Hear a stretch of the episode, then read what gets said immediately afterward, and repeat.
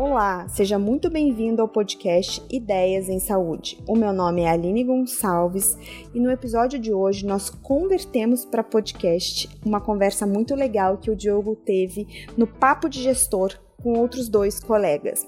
O Diogo conversou com Gustavo Arliani e Fabrício Machado sobre um assunto que está super em alta hoje em dia, que é o Value Based Healthcare. Se você também se interessa por esse assunto, na descrição desse episódio a gente está deixando o link do artigo para você também poder ler. Agora vamos ao episódio e eu espero que vocês gostem. Então, boa noite, pessoal. Bem-vindos aí a um, mais um, um artigo da semana. Na verdade, né, Ali, pô, a gente não, quase que não já introduziu o nome novo. A gente fala, vamos lá pro papo de gestor, porque eu acho que são os médicos que têm interesse em conversar sobre gestão, né? E, e a gente trouxe nessa semana um artigo, é, na verdade é um case, né? É, e, e, quando eu e o Aliane a gente começou a estudar, Diogo, a gente, o Aliane falou, não, vamos chamar o pessoal que foi comigo para o curso, com o Bora e tal, para trazer e agregar. E, e esse case, é, a gente comentou ontem, poxa, dá para a gente uh, discutir isso aqui um ano, porque tem vários conceitos que ah, para o médico ou para o pro profissional de saúde que, do, que, mora aqui no Brasil, enfim, que está familiarizado com o nosso tipo de uh, saúde, setor de saúde, tem muita coisa diferente nos Estados Unidos, né?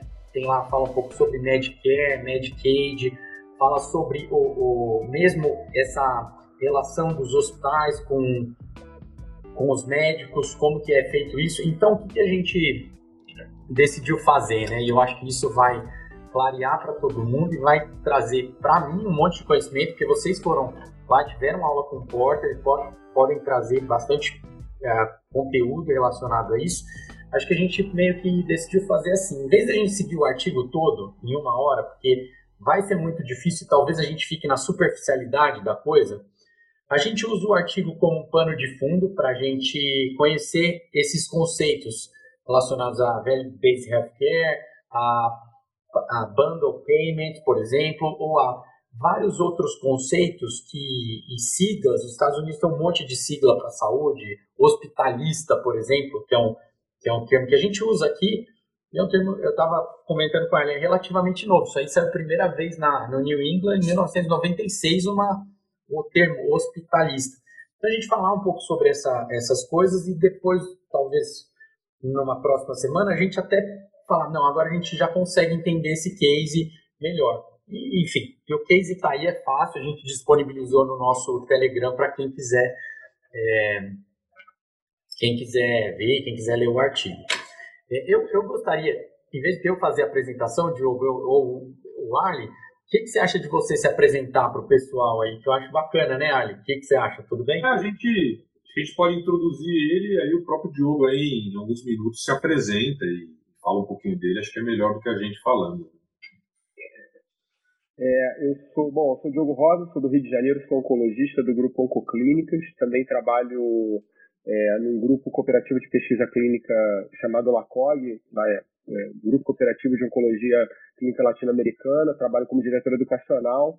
É, no grupo que eu trabalhei antes, que é o Américas Oncologia, eu tive um contato com o Velho Based através do Nelson Tais, que depois, é, recentemente, foi ministro da Saúde, é, e eu, fui, eu trabalhei com um projeto especificamente de câncer de próstata chamado ITION, que é um projeto que foi criado pelo, pelo Michael Porter, é, Harvard Business School, Boston Consulting Group e o Instituto da Karolinska. Então, logo no início, é, é, tem até um TED Talk, quem quiser assistir, a gente pode colocar, eu posso ver o link para botar aqui no chat, é, o que médicos conseguem aprender uns com os outros. É um TED Talk muito legal com o Stefan Larson, que é um dos caras que idealizou o iTunes e a ideia, basicamente, é o iTunes seria o, o, a, o rosto, por assim dizer, do, do, de uma aplicação de value-based prática, porque, basicamente, você avalia desfecho clínico e desfecho relacionado com o paciente, é, tudo da mesma forma, e aí você consegue comparar a instituição no Brasil com a instituição americana, europeia, asiática, enfim. É, e essa instituição que eu participei, a gente foi o primeiro grupo latino-americano a instituir o iTunes para câncer de pulmão, para câncer de, de mama e câncer de próstata, né? Então, É, isso já tem mais ou menos quase cinco anos, foi em 2015. E aí, enfim, eu dei seguimento a, a esse trabalho, visitei algumas instituições fora do Brasil para tentar entender como poderia ser implementado. E aí tive a oportunidade de participar junto com o Gustavo da, desse, desse seminário de Value Based no, com o Porter, né? É, e, e, foi uma experiência muito legal. E agora, na Oncoclínicas, eu estou trabalhando, tô, trabalhando no desenvolvimento de um projeto é, semelhante, um pouquinho mais complicado para cirurgia, porque eu, eu mesmo não sou cirurgião, mas eu estou vendo aqui na, entre as pessoas que estão assistindo vários amigos que com quem eu estou trabalhando para desenvolver um projeto semelhante. Daniel Hunter, que é urologista, o, o Ricardo, que é valente, que é oftalmo, e o Igor, que trabalhou comigo. Então, é, para todos vocês aí, um, um abraço e deixo aqui meu agradecimento por estar aqui com vocês, né? Eu vou, eu vou aproveitar e já abusar um pouco aqui. A gente já tem o tempo de uma hora, mas eu vou. vou... Cara, me explica um pouco melhor esse, o iTunes, assim. Explica um pouco melhor pra gente o que, que é e como funciona e, até onde vocês foram com ele já. É, então, se eu não me engano, é, o iTunes significa International Consortium of Health Outcomes Measurement. É, é, que é basicamente um, um, consórcio então, internacional, uma cooperação internacional para avaliar desfecho clínico. Tá? É, uma coisa que a gente aprende né, quando a gente começa a ver é que é, para câncer de próstata, por exemplo, que é um exemplo que o Stefan Larson usa no, no, na, no TED Talk dele. É, quando o cirurgião vira para o paciente e fala assim, olha, se eu te operar, a chance de você ficar impotente é de 30%, de você ficar incontinente é de 15%. Ele está falando isso baseado em um estudo, ou em alguns estudos, ou uma série de casos, que avaliou isso num um profissional específico, uma técnica específica, num local específico. É, a ideia do Action é que todo mundo avalie da mesma forma, para que aí você possa é, definir quem opera melhor, quem opera melhor. E aí, operar não necessariamente cirurgia, mas é a operação. Quem entrega um cuidado melhor, você comparar uns com os outros. Então, é, do ponto de vista de benchmarking, é, de marketing, é muito interessante, porque a instituição pode virar e falar assim: olha, a gente é a melhor cirurgia é, de catarata do mundo, entendeu? Isso pode ser em qualquer lugar, pode ser no Brasil, pode ser na, sei lá, na, na China ou nos Estados Unidos e aí os caras conseguem comparar, e essa instituição ela passa a ser referência para o mundo todo, entendeu? Então eles vão lá e, e, e conseguem treinar e entender, né? Então, é, no caso da cirurgia de próstata, um, um, um, caso que a gente aprendeu, que foi o primeiro caso, inclusive, do nosso curso lá do Porter, foi o caso da Martini Clinic, né? Que, que mostrava, inclusive, que eles serviam de referência, é, avaliavam o desfecho de todos os médicos, inclusive teve um ano em que o cirurgião-chefe lá do serviço ele teve uma, uma taxa de margem positiva para câncer maior do que a média de qualidade e ele foi fazer treinamento junto com os, residentes, entendeu? Então isso é muito interessante porque o cara consegue apresentar para os pacientes é, o resultado que, ou seja, de fato que o paciente vai receber. É, naturalmente, quando você mede, cria uma cultura de medir desfecho, você vai é, é cuidar da qualidade melhor, né? Como, como em qualquer coisa, quando você cuida do processo, você melhora a qualidade. E aí a ideia é isso. Obviamente que tem publicação científica, já tem alguns é, artigos publicados. É, isso tem o White tem para Alzheimer, tem para AVC, tem para evento agudo. Os três, os quatro primeiros, é, é, se eu não me engano, foram catarata, é, dor lombar, é, se eu não me engano, infarto agudo do miocárdio e câncer de próstata localizado. E agora tem para vários tipos, são quase, mais de 40, né? Então isso, ideia, na é verdade, ah, desculpa, Diogo, mas isso na falar, verdade é, é, é, seria o primeiro passo para uma medicina baseada em valor, né? Primeiro passo não, mas um dos passos, né? Para começar a medir o desfecho e a partir daí poder ah, pagar o, o, médico de maneira diferenciada ou até mesmo, né, como de uma maneira mais geral, o, o o médico de família ou cuidado primário poder escolher onde ele quer mandar o paciente dele que o desfecho é melhor. Por exemplo, aquele cara opera, vou falar, prótese de joelho, pô, e ele é muito fera, ele, ele é craque nesse, nesse tipo de cirurgia. Tem até o vídeo que eu mandei lá que fala de uma prótese de quadril específica. É, isso é o primeiro passo para a gente poder caminhar no, no Value-Based Healthcare, eu acho, né? Não sei qual é a opinião de vocês. Eu acho que até, Fabrício, nesse quesito que o Diogo falou, é, o Aishon ele serve como uma padronização, né? Até porque quando a gente vai falar da equação lá do Value Based, a gente coloca sempre o valor sendo igual aos desfechos que importam para o paciente dividido pelo custo, né? E esses desfechos que importam para o paciente, eles podem ser diferentes em diversos serviços, em diversos locais do mundo. E essa sociedade, que inclusive tem um congresso anual, visa uniformizar esses desfechos para que a gente possa comparar nos diversos lugares do Brasil, do mundo, da Europa, onde for, a, os realmente os desfechos, desfechos. Porque uma crítica é que antes, né, ou até hoje é feito ainda, a gente faz muitas métricas de processos, de outras coisas, que muitas vezes não importam tanto para o paciente, né? O paciente ele quer saber se ele melhorou de maneira funcional, a qualidade de vida foi boa, se vai ter incontinência urinária ou não, se ele vai ter disfunção erétil ou não. Então, esse, a ITION acho que tem esse, essa importância de iniciar esse processo de padronização, né, Diogo? É, inclusive é interessante porque assim, é muito comum você conversar com um gestor de hospital e ele falar o nosso NPS é 95%.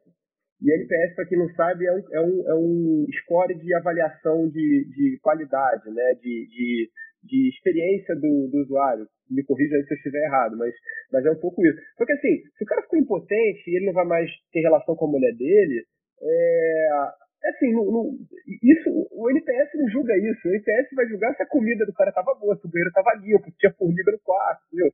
E aí, ah, não, olha só que, que, que cuidado maravilhoso que a gente está entregando e não necessariamente isso está sendo avaliado, né? Então, é, e, e, aí quando você compara, você é, torna é, é igual, como, como o Fabrício falou, você consegue dar para o médico assistente e para o paciente o direito de escolher o melhor lugar, né? O melhor é. cuidado, né? É muito, muito. É por isso que eu falei pro Ali, eu falei, Ali, se a gente começar a falar de um teminha aqui, cada linha do artigo dá um papo de, de uma hora. Mas, Diogo, eu acho que, enfim, você está sempre convidado para agregar. Eu acho que esse assunto, é, as primeiras vezes que eu tive contato com o Value Based Healthcare, é, parece um assunto que, meu, o pessoal falava assim, você não sabia muito bem. Aí, quando você começa a estudar, existe uma teoria toda por, por trás e uma história toda, né?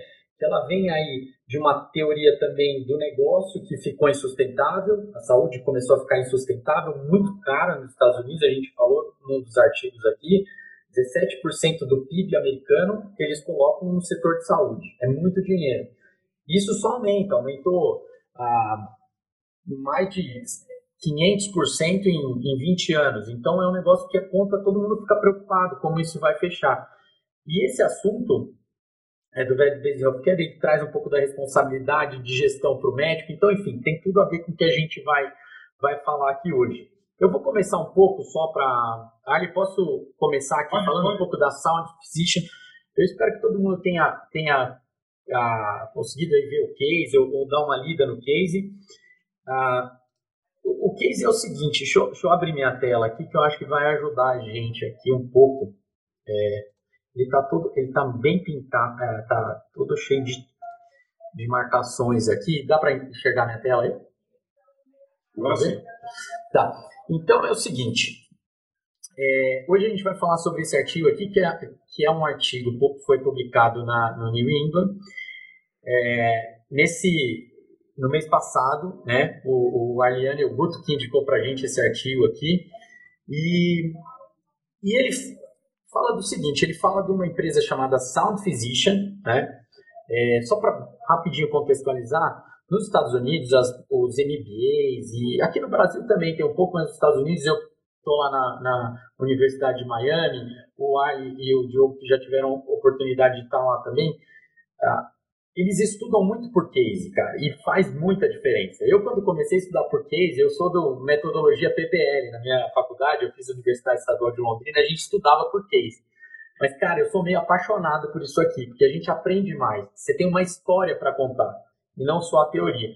Então, vamos lá. O que, que ele fala aqui? Ele fala dessa empresa, né, a, a, dessa companhia, o Sound Physicians. O que, que é o Sound Physician? É uma, é uma companhia americana liderada por médicos, tá?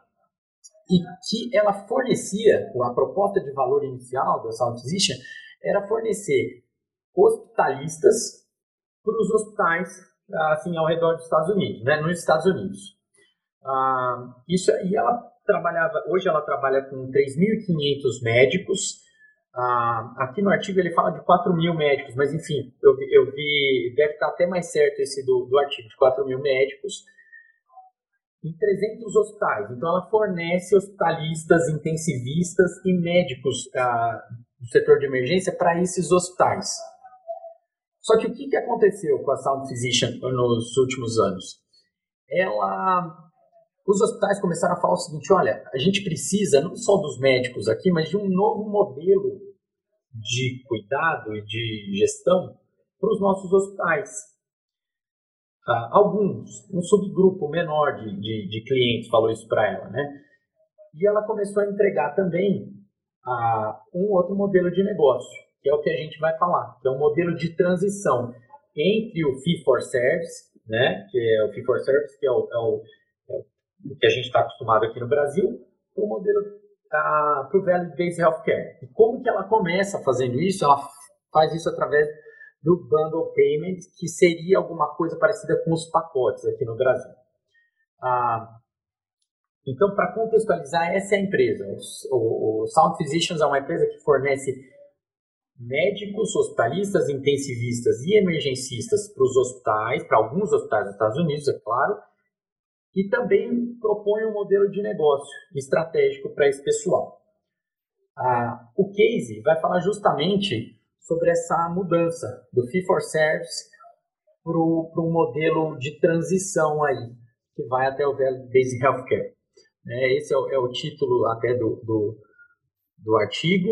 E aqui, o, quando ele coloca Sound Investment, é para é, é, tem um, um, sentido aí dúbio, né? Um primeiro é, é, Sound é da empresa e Sound também no sentido de um investimento que vale a pena fazer ou não. Então, para introduzir, eu acho que... Oi, oi, Ali. Aí acho que já entra uma questão legal, né? Porque acho que a questão do pagamento, do formato do pagamento é um dos braços ali, né? Quando a gente fala em Value Based Healthcare, né? E aí eu queria que o Diogo comentasse um pouquinho isso, né?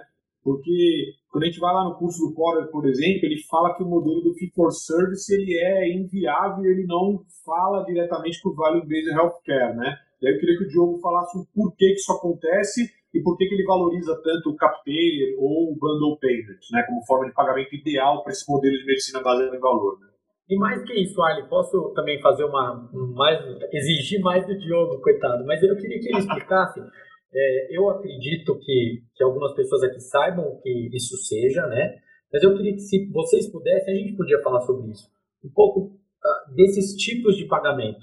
Carteira, o, o bundle payment, só para contextualizar e o pessoal entender o que, que é isso também.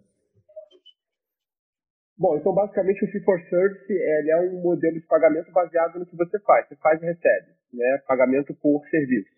É, que no momento em que a medicina era barata e a internação era barata e você não tinha é, uma, uma, talvez uma cultura de internação em unidades mais caras tão grande, é, ele fazia sentido, né? Então é, o paciente internava, tomava um antibiótico relativamente barato, ficava internado numa enfermaria e ia embora para casa.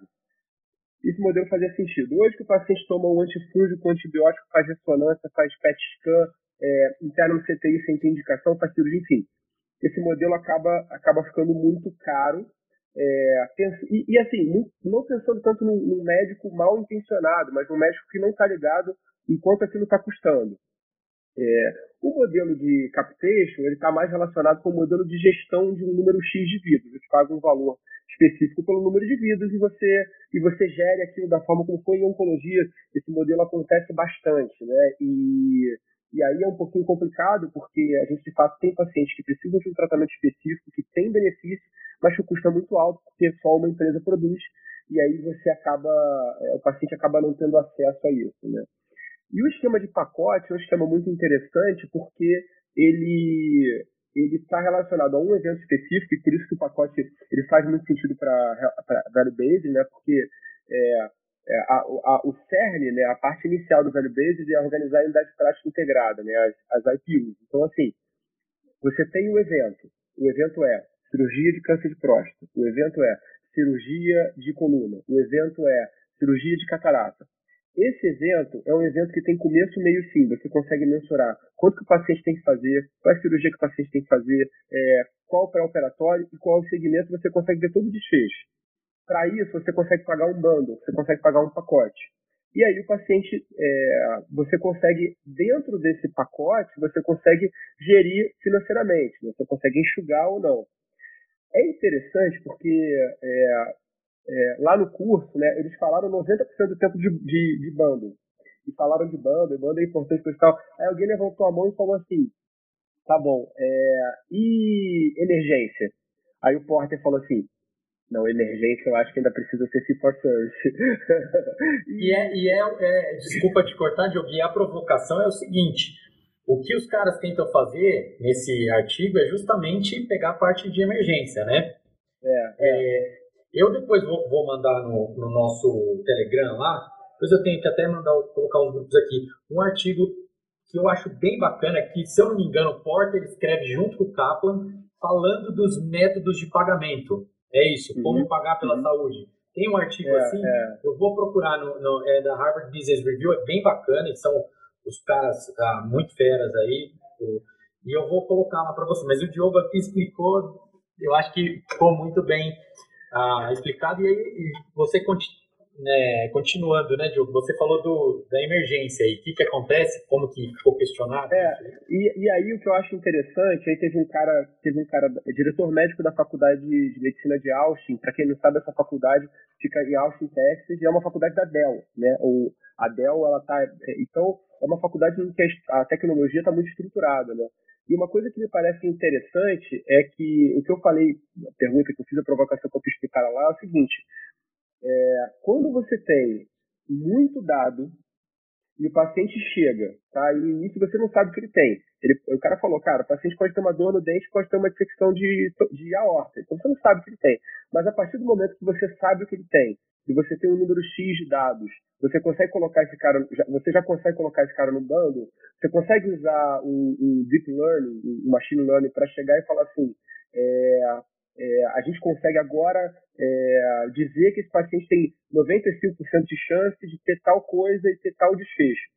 E, e, curiosamente nesse artigo eles fazem isso, né? No, no um dos dos, dos, dos da, da, das plataformas de tecnologia que eles usam é uma plataforma de análise de, de risco, né?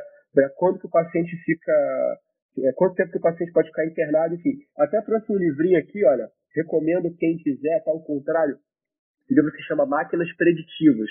É um, é um livro que fala sobre inteligência artificial e como que a inteligência artificial ela pode servir não para dizer qual o diagnóstico, mas se você disser o diagnóstico, é, quanto tempo o doente vai ficar internado, quais exames que ele vai precisar fazer, quanto que esse paciente vai custar. E aí, no futuro, talvez o paciente vai migrar de banda para banda, de, de acordo com, com, o evento que o paciente vai ter. Então, acho que é um pouco por aí. Né? E no caso do câncer, por exemplo, o paciente ele pode, ele pode chegar, por exemplo, com uma dor abdominal na emergência, você descobrir que esse paciente tem um câncer de cólon, aí ele entra no, então ele começa como fee for service, ele muda de bando para ele muda de, de pagamento para banda, ou seja, câncer de colo, ele faz a cirurgia, mais para frente, se ele virar doença metastática, ele pode migrar para capitation, porque aí você vai poder gerir melhor e saber o custo, né? É muito interessante isso. É, essa é uma questão interessante que foi discutida lá também, né, Diogo? A questão, por exemplo, do capitation, ele ser mais interessante para atenção primária, né? O modelo de atenção primária, onde você consegue trabalhar, que nem você falou, com uma carteira, né? E aí o que nem acontecia no Oak Street lá, que era o modelo. É. Onde ele tinha lá uma carteira de duas mil pessoas, ele recebia um valor fixo para cada pessoa dessas duas mil, o que incentivava ele a internar menos o paciente, a, a ter mais programas de prevenção, para ele poder gastar menos e sobrar alguma coisa para ele, né? Senão não sobrava nada, né? É, o que me parece para a atenção primária, principalmente para seguradores de saúde, a Prevent certamente está fazendo isso, né? Está fazendo bem, a ideia de que é, para o, o, cuidado primário ele é muito mais importante do ponto de vista de custo do que o, hospital que você vai oferecer para o paciente, no sentido de, de, custo, né? Ou seja, e aí você pensa, um, um paciente que tem um convênio X, é, ele é atendido por um médico no consultório, esse médico, quando o paciente interna, ele normalmente não tem nenhuma participação na internação, quando o paciente volta, ele não sabe o que aconteceu, se o paciente por acaso estiver passando mal, ligar para o consultório, vai mandar de novo para emergência. E aí, assim, é óbvio que o, que o, que o, custo, a taxa de readmissão, né, vai ser maior. Não tem como, né? E aí eu tenho uma pergunta, né? Se o modelo de banda, né, ou de, de bundle payment, ou de pacote, ele é considerado um modelo ideal para as empresas e até de valor para o paciente, né? Por que, que, ele ainda não foi aplicado em larga escala, mesmo nos Estados Unidos, que é onde surgiu tudo isso? Por que, que você acha que isso aconteceu até agora? Cara, eu, por acaso eu estava essa semana tendo uma reunião com, com um gestor é, de um hospital e com dois cirurgiões a respeito de, de desafios da incorporação de, de, de um modelo né, de, de pagamento. Né? E o cara falou, olha, a gente já tem pronto o nosso pacote, a gente já ofereceu para as seguradoras elas não querem.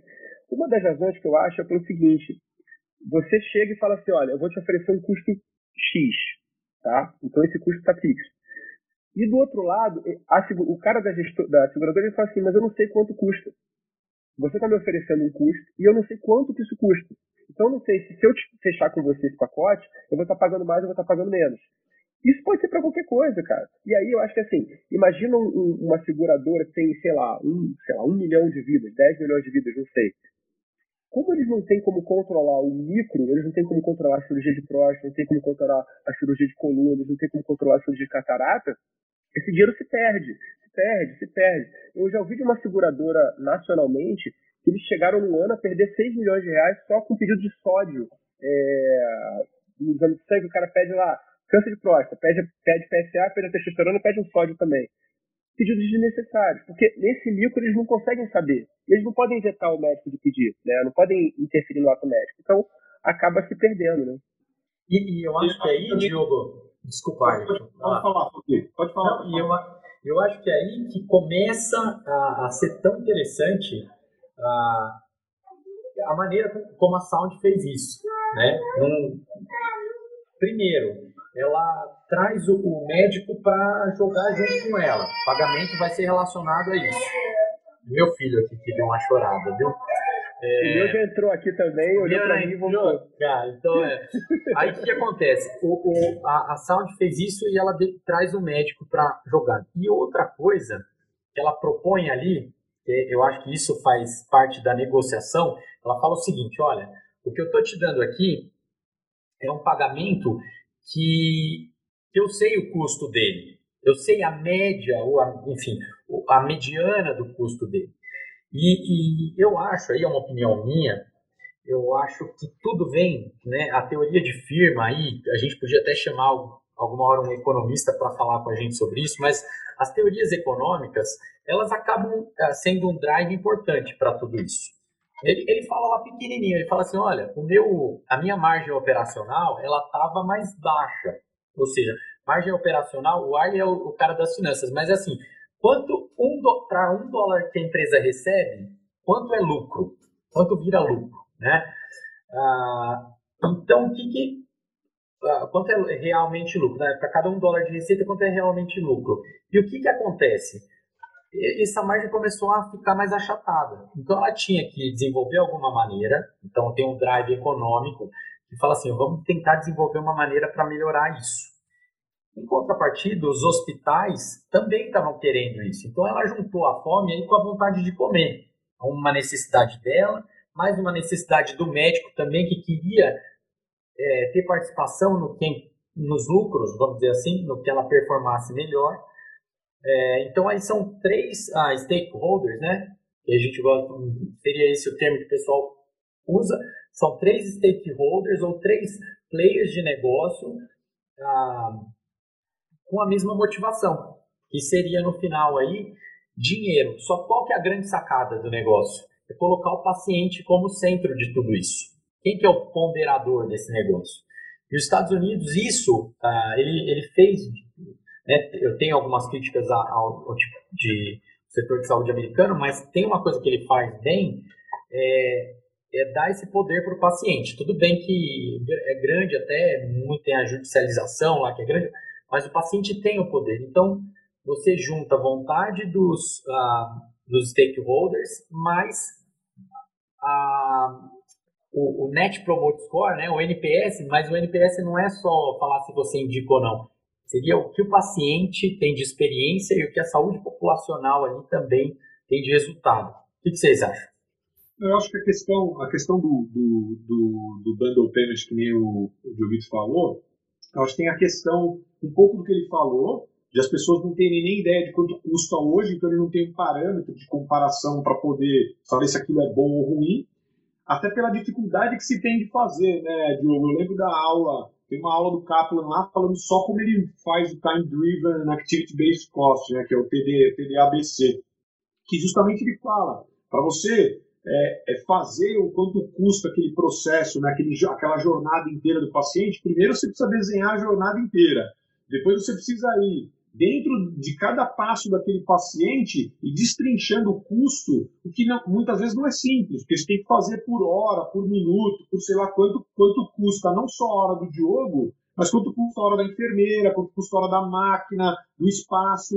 Então ele comentava lá que era muito mais fácil para um, uma operadora fazer o custo de um hospital, né? Então ele falou assim, cara, eu destino 3 milhões para aquele hospital. Se passar para 3 milhões e meio, ele vai reclamar, ele vai falar, opa, estamos gastando mais 500 mil lá. É muito mais fácil fazer esse tipo de controle do que você organizar ali por uma microcélula e saber quanto cada paciente gasta num determinado procedimento. Então acho que esse talvez, né, Diogo, seja um dos fatores importantes também, né?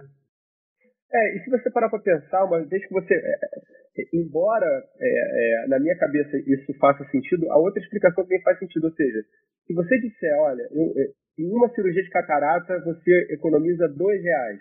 Quantas cirurgias de catarata seu plano paga por ano? Sei lá, sei lá, 50 mil, 100 mil, 1 milhão, sei lá. Então você 2 milhões por ano, entendeu? É simples, é, é só uma questão mesmo de, de migrar. É, a questão do pagamento eu acho interessante porque é, o, o, o Porter falou, e, e talvez tenha sido viés meu, não sei se você percebeu isso, mas ele falou com uma certa.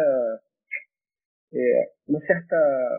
Uma raivinha na, nos olhos, falando assim: a medicina, a saúde é a única operação onde quem está na ponta manda no processo.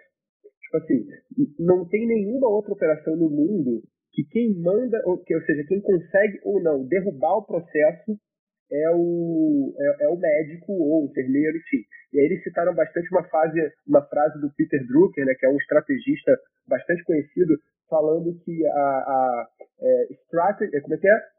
Culture eats strategy for breakfast, ou seja, a, a, cultura come. Então, se tem uma cultura, você mete uma estratégia, não tem jeito, não vai dar certo. É, é, é, é isso é impressionante. E aí a, a, saída que eu acho interessante, que, que foi a saída que eles, eles colocaram é, que foi a, a Sound 6 e a Cleveland Clinic, eles colocam lá que o Todd Cosgrove, né, que é o antigo CEO da Cleveland Clinic, colocou também, que é o seguinte, bota o chefe do serviço como gestor financeiro. Cara, olha só, é problema seu. É problema seu. Você vai ter que gerir isso aí. Então, você está preocupado em publicar, você está preocupado em operar, tudo bem. Mas se o teu serviço der prejuízo, é a tua cabeça que vai rolar, é você que vai responder por isso. E aí, ele, obviamente, que ele passa isso para os seus subordinados. A gente sabe que em qualquer serviço médico você tem uma questão de hierarquia, né? O cara, uma hora ele vai querer chegar lá, então ele vai querer entregar para o chefe também. E aí o cara começa a perceber, não, peraí, isso aqui que eu estou fazendo, eu estou gastando mais do que eu deveria. Eu tô, eu, eu, o médico começa a se preocupar com isso. Né? O médico é, não faz parte do nosso lado. Ah, pede uma tomografia, ah, faz uma cirurgia, ah, faz um exame. É, pra gente, né, cara, não faz diferença. A gente não está tão preocupado com isso. É alguém que vai pagar, é o plano que vai pagar, né? E, e por isso, na verdade, que aí, é um, que aí é um problema, né? Olha que é, que bacana assim essa discussão. Por isso que eu falei para o Ari, falei, ah, a gente vai começar a conversar só no, no conceito ali, a gente fica muito tempo.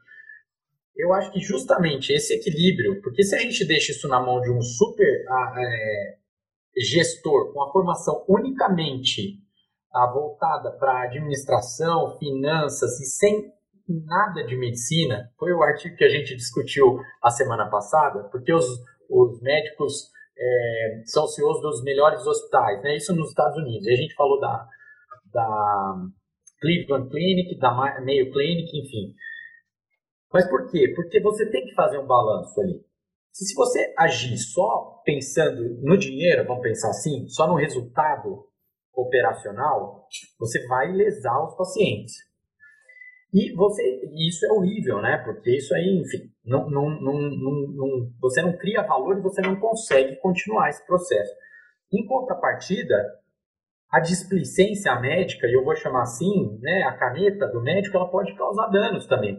Como você falou do sódio. Pô, já que o sódio está ali embaixo do potássio, está ali, é, tá ali em cima da ureia, vamos pedir logo tudo isso aqui de exame Aí o que, que acontece, né? Aí você gera alguns médicos, quando a gente começa a olhar para isso, eu sei que eu, eu e o Ali, a gente conversa bastante, você obviamente está domina o assunto e deve olhar, a gente começa a entender algumas coisas que a gente não entendia antes. Ah, como que é feito o exame no laboratório? Se você colhe o exame de sangue, o potássio e o sódio são lidos é, da mesma, na mesma hora? Ah, se são, tudo bem. Mas, ó, a ureia, tô, tô falando aqui, não sei exatamente, mas a ureia não é feita na mesma hora precisa de um outro processamento. Então você começa a olhar o micro, né? Você faz esse zoom in nesses, nesses processos, mas ao mesmo tempo você também faz o zoom out, que é você olhar a coisa de uma maneira maior para entender a jornada desse paciente, onde você atua para melhorar o desfecho, né? Então, eu, e, e outra coisa que você trouxe legal que eu fiquei pensando aqui Outra, outros exemplos que começam a construir o nosso conhecimento. É, você falou da Sound, você falou de uma outra clínica que fez a mesma coisa, eu não sei se foi a Oak Street, ou você falou, Oak Street. Então aí a gente começa a entender também ah, isso de uma maneira mais, ah, pelo menos com mais propriedade, né, para discutir isso e para trazer para o nosso dia a dia também. É, é, interessante porque a, a. Fala, fala, Fábio, pode falar. Não, não, pode falar. Eu ia te fazer uma outra pergunta, mas pode falar, eu faço só, só, é, Essa questão da Street é muito interessante porque foi o segundo caso que a gente viu lá, né? E, e basicamente o que eles fazem é gestão, é, é, é, é gerir para que o paciente fique pouco tempo internado, né? E, e é curioso porque assim, a gente acha que, que que esse modelo não existe, ou não está sendo. No Rio de Janeiro tem uma pessoa que até está assistindo aqui, que é o Pedro Mano, que faz isso assim. Ele, ele me falou exatamente o que a Sound Physician faz. Ou seja, quando o paciente interna, ele já tem que ter um plano de quando esse paciente vai embora. E esse plano já está delineado. Então, se eu sou médico assistente, ele me liga e fala assim, ó, aconteceu isso, o paciente está indo embora hoje, e eu, aí você me, qualquer coisa você me fala.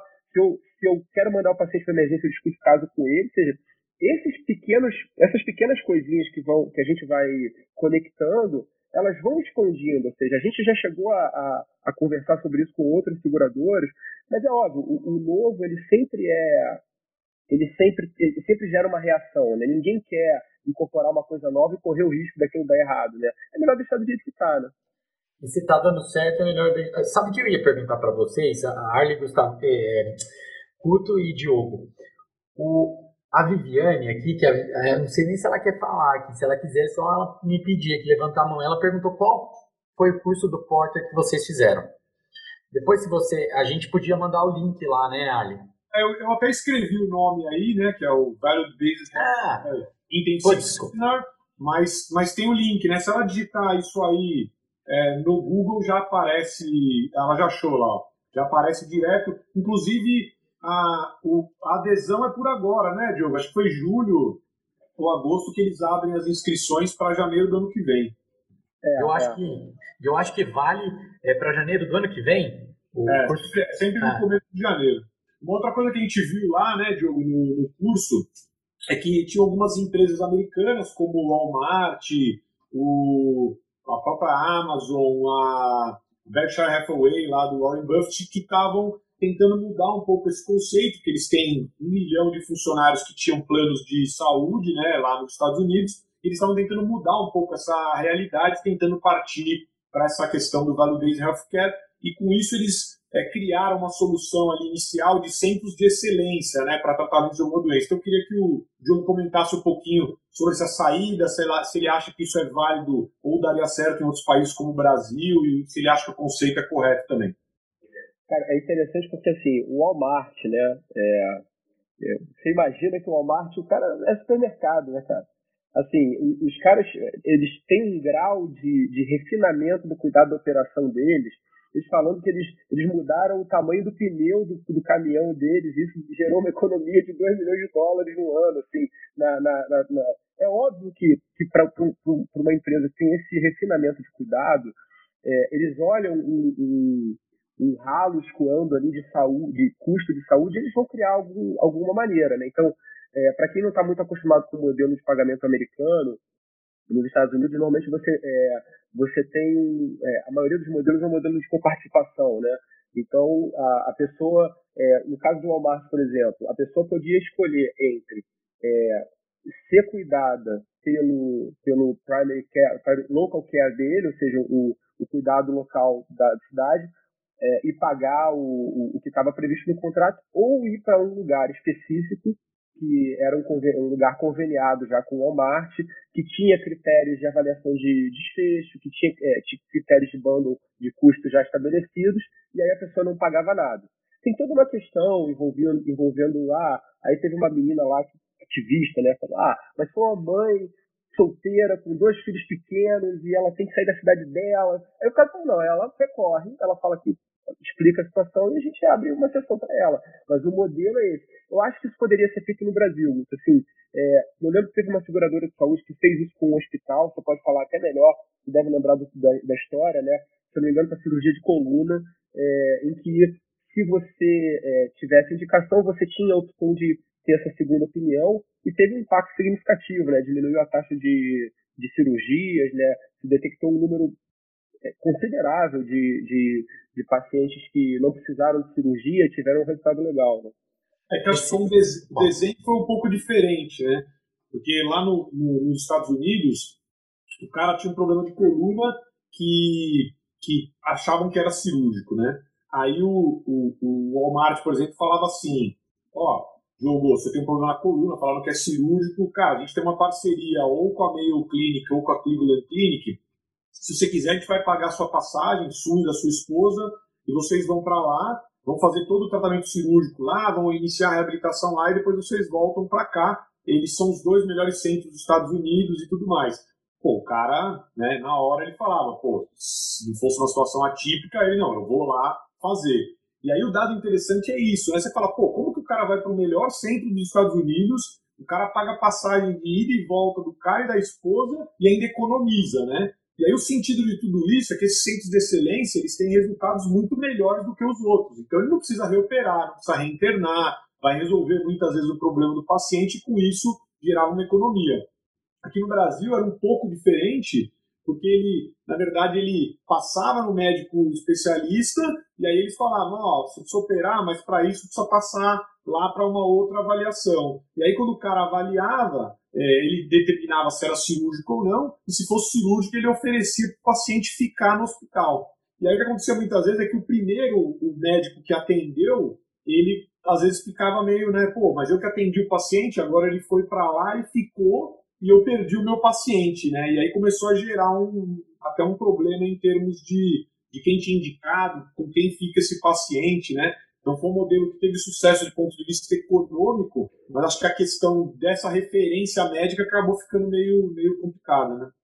É, porque no caso da Walmart, eles têm, é, eles não têm esse intermediário, por assim dizer, que é uma seguradora, né? Então eles, eles, eles assumiram esse controle, por assim dizer, né?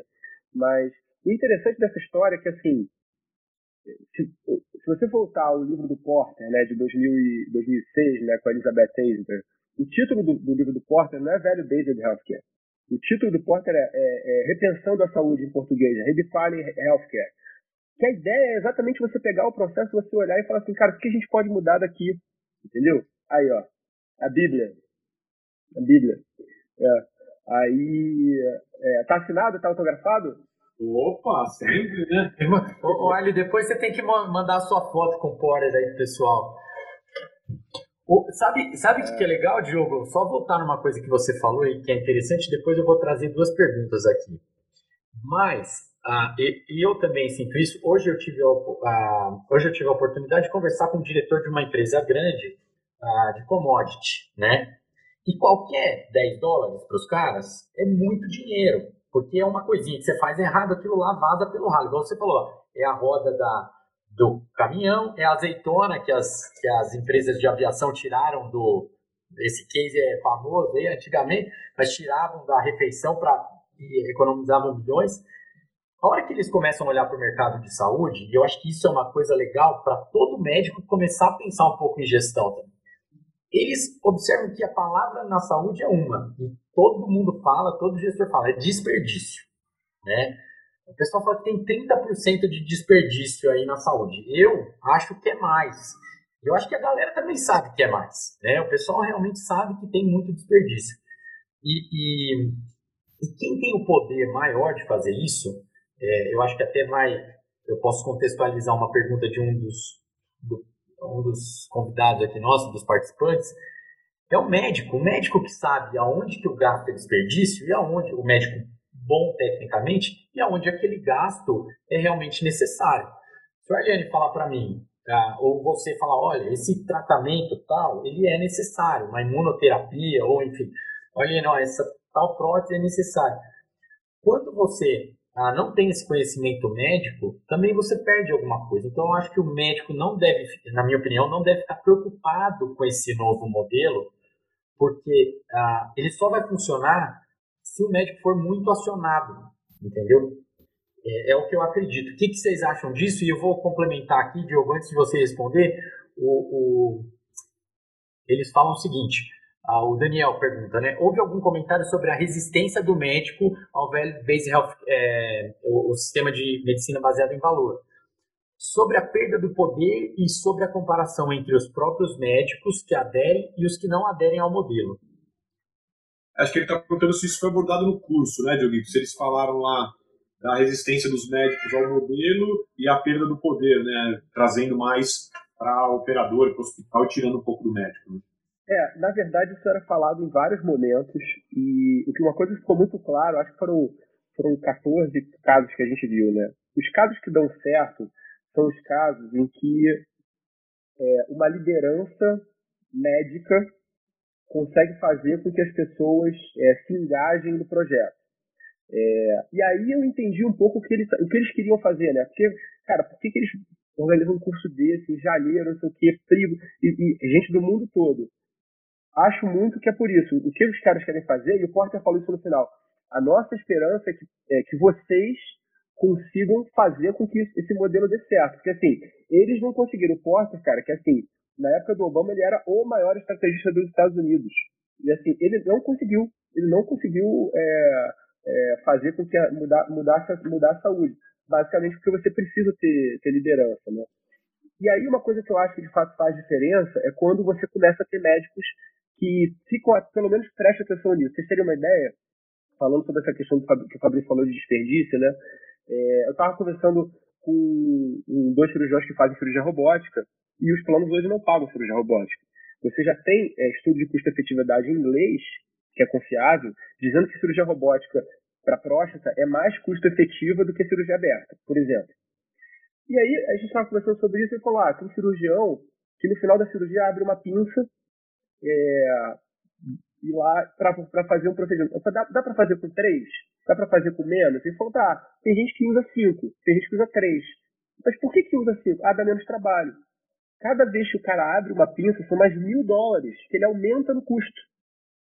Só que o cara, ou ele não sabe, ou ele não liga para isso. É óbvio que assim, se o cara, se você tem um modelo que fala assim, olha, a gente aqui vai operar por bundle, a gente vai pagar um volume X, tá? A gente vai receber isso daqui. Cara, se você abrir outra pinça e você não conseguir justificar, é do teu dinheiro que você vai sair, cara. Você vai ter que. É, é, alguém vai pagar por isso. Alguém vai pagar. Ou vai ser o paciente, ou vai ser a, a, a operadora. Depois, aí, ah, não vou querer pagar. Então não reclama que a operadora não paga cirurgia robótica. Entendeu? Agora, se, se você negociar com ele, meu amigo, passou disso daí, ah, o paciente sangrou, sangrou, o paciente complicou, deu algum problema, é outra história. Agora, você podendo fazer uma coisa mais barata, né, diminuir o custo para melhorar o acesso, você não faz o que você não quer, ah, eu não gosto, aí é outra história, entendeu? Tem alguns estudos interessantes mostrando isso, é, que o hospital, quando começa a olhar para os seus colaboradores, ele começa a ver. É, eu, eu, vi um estudo de um hospital de São Paulo mostrando que assim, ah, tinha um colaborador que a taxa de reinteração dele era alta, que a taxa de reoperação dele era alta, de complicação dele era alta, e o cara operava pouco. Então, assim, no hospital é, é, é a pior situação do mundo. Quando conversar com o cara falar, olha, cara, ou você melhora esse resultado aí, ou então. E aí houve uma conversa e um cuidado aí para melhorar o serviço. Né?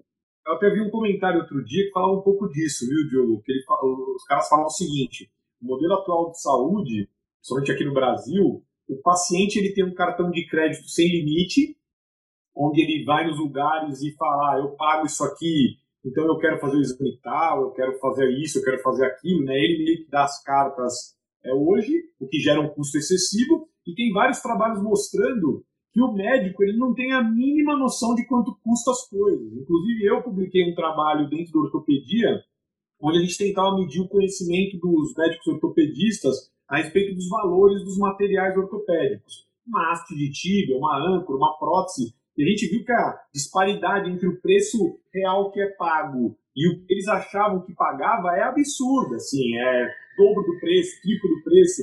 Então, acho que esse também é um dos fatores. O médico, ele não tem, como ele não é engajado nisso, ele não tem ideia de quanto custa. Então, ele ah, abre duas pinças, três pinças, e ele não tem noção. A hora que você coloca um, um bundle, onde ele vai receber, sei lá, 5 mil dólares pelo procedimento, ele vai ter muito mais cuidado em utilizar esse material, porque ele sabe justamente que vai acontecer isso que você falou. Se ele abrir mais uma pinça, em vez de ele ganhar 2 mil no procedimento, ele vai ganhar mil. Aí ele falou, opa, peraí, se não precisar, não vou abrir, né? Então acho que esse fator é muito importante, né? E, e, é. e Diogo e Guto, complementando aí, eu vou trazer uma, um pouco do, do que a gente conversa lá na, na Universidade de Miami, cara. Eu estou fazendo MBA lá e assim, às vezes quando a gente fala de medicina baseada em valor, ah, é só saber o, a formulazinha e colocar. Realmente o negócio é um desafio. Popó, é, ele escreveu muita coisa, talvez ele seja ainda uh, um estrategista em todos os campos. Você perguntar para o cara da, de, do o gestor, o senhor de uma, de uma empresa de commodity, você, ele, ele conhece o Porter, todo mundo conhece. Então, assim, eu acho que o que, que a gente tem que, que trazer dessas discussões é que a gente vai ter que construir alguma coisa diferente. O Brasil é um mercado diferente, isso foi feito para os Estados Unidos, você tem que, de alguma maneira, tropicalizar isso aqui. Tem gente fazendo, tem um monte de gente fazendo, vocês aí eu, ah, provavelmente fazem uma parte, a gente aqui na, na nossa empresa eh, também faz uma parte que, de alguma maneira, está relacionada a isso. E, e, eu acho o seguinte, assim, só para porque o nosso tempo já está praticamente acabando, é, eu, eu, pelo menos, fiquei muito feliz com essa. Parece uma introdução, assim, o pessoal está perguntando mais coisas, estão elogiando aqui no, no, nas questões que o pessoal pergunta. Eu acho que agora, pelo menos para mim, não sei o que vocês acham, a gente podia, se o Diogo topar, e eu, eu sou abusado, eu não tenho, não tenho medo de perguntar, se ele topar, participar de outra reunião com a gente, outro papo de gestor aí, para a gente falar agora do case, porque é, e trazer mais coisas. A gente pode ter um papo mais contraído como esse, que eu acho que eu aprendi um monte de coisa aqui. É, acho que o pessoal também aprendeu e depois eu ia pedir até para o pessoal dar um feedback. Quem gostou, quem acha que a gente deve continuar dessa maneira. Se você topar, a gente faz isso ou a semana que vem ou na próxima, para a gente poder sedimentar isso. O que, que você acha, Guto? Eu acho legal, até que nem eu comentei com, com o Diogo e com você também, é a questão do, do Vale Based Healthcare, primeiro, só o conceito dele já daria uma discussão bem interessante, né? O que, seria essa tradução e tudo mais, né? Então, só isso já dá uma discussão legal. E se a gente for falar de cada um daqueles pilares, né, das IPUs, do pagamento e tudo mais, dá para fazer uma sessão dessa falando um pouquinho de cada. Eu acho que é legal de desmembrar, até para a gente poder aprofundar um pouco em, cada um desses se o Diogo topar, eu vi que também a Aline, né, que faz o podcast contigo, tá aí. Eu vi que o João de Portugal, que também esteve com a gente lá em Harvard, tá aí também. Ele é da Ernest Young. Acho que ele até Olha que a, a Aline pode estar de pijama, não sei se ela vai, ela, ela vai ela, aparecer. É que ela levantou a mão aqui, desculpa, ela levantou a mão e eu, eu, eu não sei se foi sem querer também. Por isso que eu liberei é. ela para falar. O, Mas, João Simão está aí também, né? Eu Nosso posso tirar aqui. O João está aí também. O Alessandro, o grande Ale Dias. O Ale fez MBA comigo na GV há, há anos atrás, acho que ele até fez uma pergunta aí dos pagamentos diferenciados. É um cara fera aí, trabalha com atenção primária, medicina do trabalho, fera demais. O que, que, que, vocês acham, é, Guto e Diogo? Se você topar, quinta-feira que vem a gente volta para esse mesmo papo aqui. é, até para o pessoal se programar, enfim, a gente pode, se vocês toparem, a gente vai até as nove, quinta-feira que vem. Eu acho que o pessoal se programa e a gente continua. Eu pego essas perguntas aqui que a galera fez e, e, e agora tem outra possibilidade. Posso, se você... posso fazer uma pergunta final depois aí para o jogo, antes de encerrar, Fabio? Pô, cara, você, você pode tudo, meu. Pô, como não? E, e eu quero falar também para o pessoal aqui que as perguntas que ficaram a gente vai trazer a semana que vem e vai responder para vocês, porque acho que a galera quer participar e perguntou e eu acho legal, as perguntas muito boas aqui. Mas vai lá, manda bala. O... Então, para finalizar, né, acho que semana que vem acho que a gente pode voltar com esse mesmo tema, acho que é um tema infinito aí, o Diogo volta com a gente, o João que está aí pode voltar, entrar, o Ale que está aí também, acho que o Aline, todo mundo. Mas eu queria fazer a última pergunta para o Diogo, que é a seguinte, ele acabou de comentar justamente isso, né, que o Michael Porter foi um cara que, com as cinco forças de Porter, toda a parte de estratégia dele, o cara é um mito nos Estados Unidos e no mundo a respeito da, da gestão como um todo, e na área de saúde ele vem desde esse livro aí, que acho que é de 2006 ou 2007, ou seja, já faz uns 15 anos que ele está nessa batalha, e aí a minha pergunta pro, pro Diogo é a seguinte, pô, se o Michael Porter ele está há, há 15 anos nessa luta e até hoje ele não conseguiu, mesmo nos Estados Unidos, é uma resolução completa ou um caminho a seguir, por que, que ele acha que isso está acontecendo? Por isso que, porque, por, mesmo o fato de ter um cara feríssimo igual o Porter, esse curso que ele faz anualmente, essas iniciativas todas que ele faz, porque ele até hoje, o Diogo acha que até hoje o negócio ainda não vingou e não deslanchou. Eu acho que assim, é, é, a, um dos grandes problemas para nós médicos, para a saúde como um todo, é a questão de, de o que move a mudança. E como a saúde, ela, a medicina, ela é um negócio que é milenar, é, literalmente, é, para você mexer nisso é um processo muito difícil. É, o Porter, ele queria, ele, ele, talvez ele tenha visto o que está acontecendo agora e, e, tenha tentado atuar de forma precoce. Assim, a conta não fecha, a conta não fecha, a conta não vai fechar. Você tem, tem, tem relatos de, de muita gente que quebra nos Estados Unidos por causa de problemas de saúde. De um caso agora de um paciente que teve Covid e a conta veio 3 milhões de dólares. Então, assim, isso daí então isso vai chegar para nós médicos e a conta vai chegar da seguinte forma. Vai ter alguém que vai virar e falar assim você pode atender durante tanto tempo você vai ganhar tanto você pode gastar tanto. Para que nós médicos não tenhamos esse nível de, de cerceamento o que, que, a gente precisa fazer? A gente a gente precisa atuar junto com a fonte pagadora junto com, com a com a, a com os assistentes com a com os prestadores para virar e falar assim olha a gente vai atuar para melhorar entendeu? Quem quiser atuar para melhorar, vai, vai, vai atuar e vai melhorar. Quem não quiser, paciência, né? É, eu acho interessante porque a primeira vez que eu ouvi falar de Velho David, né, foi, enfim, pelo, pelo, pelo Nelson, né, pelo Nelson Castro, e ele falou uma coisa, ele dizia que o Nelson era um cara, um cara meio, meio sonhador, meio visionário, né? Aí o, o, ele virou e falou assim, não, o que a gente quer aqui é melhorar a qualidade, diminuir o custo e, e aumentar a remuneração do médico. E aí, assim, você viu, cara, esse cara, ele, ele, se confundiu em alguma coisa. Porque assim, como é que você vai diminuir o custo, melhorar a qualidade e aumentar a remuneração do médico? Aí ele falou, é muito simples, tem muita gordura para queimar. O que você precisa entender onde está essa gordura e como que você queima. E é isso que tem a ver repensar a saúde, é isso que tem a ver velho beijo. É você olhar e falar assim, onde que eu posso, onde que eu posso melhorar? Onde que eu posso melhorar o processo? Se é qualquer, qualquer negócio no mundo, a gente consegue ver isso. A gente está aprendendo isso agora com o Covid. Chega uma doença nova que a gente não tem nenhuma informação a respeito, a gente não sabe nada. Então, um dia é, a máscara serve, outro dia a máscara não serve. Um dia você, você tem imunidade, outro dia você não tem imunidade. Um dia hidroxicloroquina funciona, outro dia não funciona.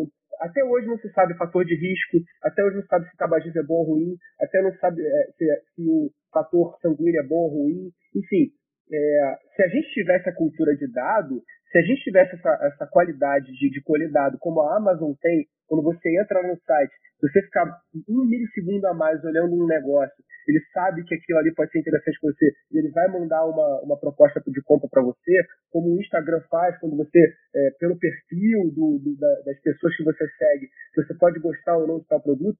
Se a gente tivesse esse grau de refinamento de conhecimento na saúde, provavelmente a gente teria lidado com essa pandemia muito melhor, né? Então, no final das contas, é, é uma coisa que, respondendo a tua pergunta, assim, é necessário. Se a gente não, não, não aprender isso agora, a gente não vai aprender e provavelmente a gente vai perder centenas, milhares, talvez milhões de vidas é, numa outra doença no futuro, porque a gente não, não criou essa cultura agora. É, Diogo, deixa eu te falar, cara, meu, muito obrigado, foi muito, pô, muito bacana.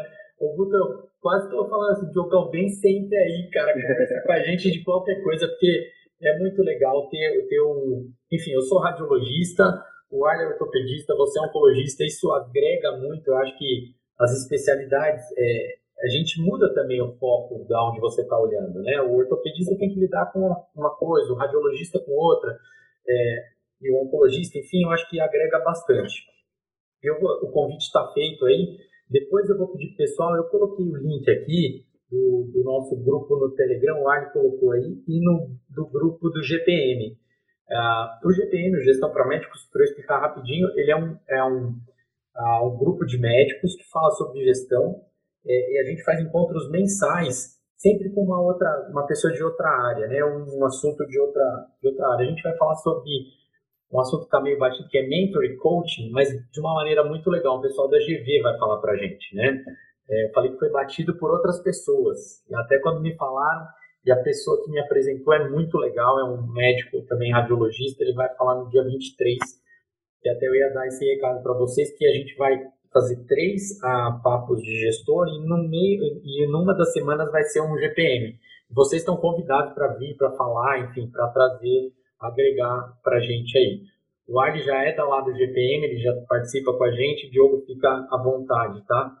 Cara, muito obrigado. Acho que fala, fala, Guto. Ah, eu falar só para o Dioguito falar um pouquinho do podcast dele, né? Ideias em Saúde dele da Aline, que está no Spotify e outras plataformas, que é um podcast super legal aí e que traz toda um monte de informação bacana. Então, claro.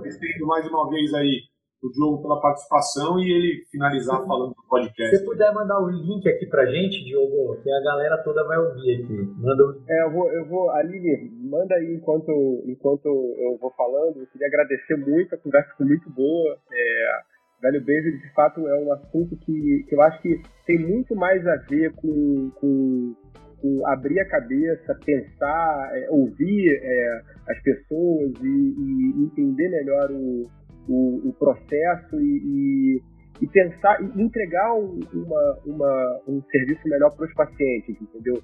É, no final das contas, todo mundo ganha. É, então, eu, eu vejo é, é, esse momento aqui que a gente está tendo e essas pessoas é, excelentes que estão assistindo, estão participando, como uma forma de, de, desenvolver isso e abrir a cabeça para isso. E certamente isso vai ser cada vez mais, mais escutado, né? Falando de ideias em saúde, é um podcast que uh, o foco é um pouco esse também, abrir um pouco a cabeça das pessoas, entender melhor como é a saúde no Brasil.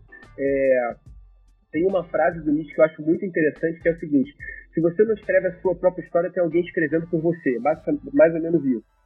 Então, nós médicos, se a gente não se preocupar em, em, em guiar o rebanho, a gente vai ser gado. E a gente, não, a gente assim, não pode nunca, não pode nunca aceitar isso.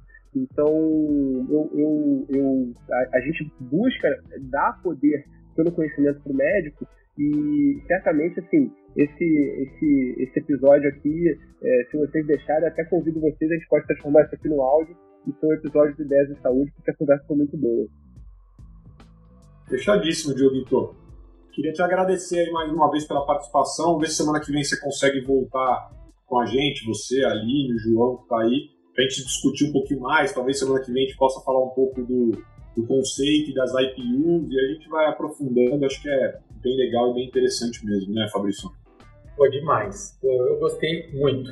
É, eu vou, Diogo, eu vou pedir a licença de eu mandar também no GPM o podcast, porque o pessoal que vai que eu acho que a gente agora o que, que a gente está fazendo para você entender no Telegram nós colocamos tudo que a gente falou aqui, a gente deixa ali para o pessoal poder acompanhar e, tipo, enfim, quer estudar um pouco mais sobre aquele assunto, aquele assunto. Eu acho que o podcast eu vou fazer essa divulgação, mas vocês estão convidados também para entrar lá e divulgar uh, quando vocês quiserem, tá? Meu, muito bom, fiquei feliz aqui, aprendi bastante obrigado, coisa. Obrigado, Diogo. Guto, valeu, tamo junto. Valeu, Fabrício. Obrigado, Até. Diogo. Valeu. Obrigado, gente. Obrigado. Até a próxima. Valeu. Tchau.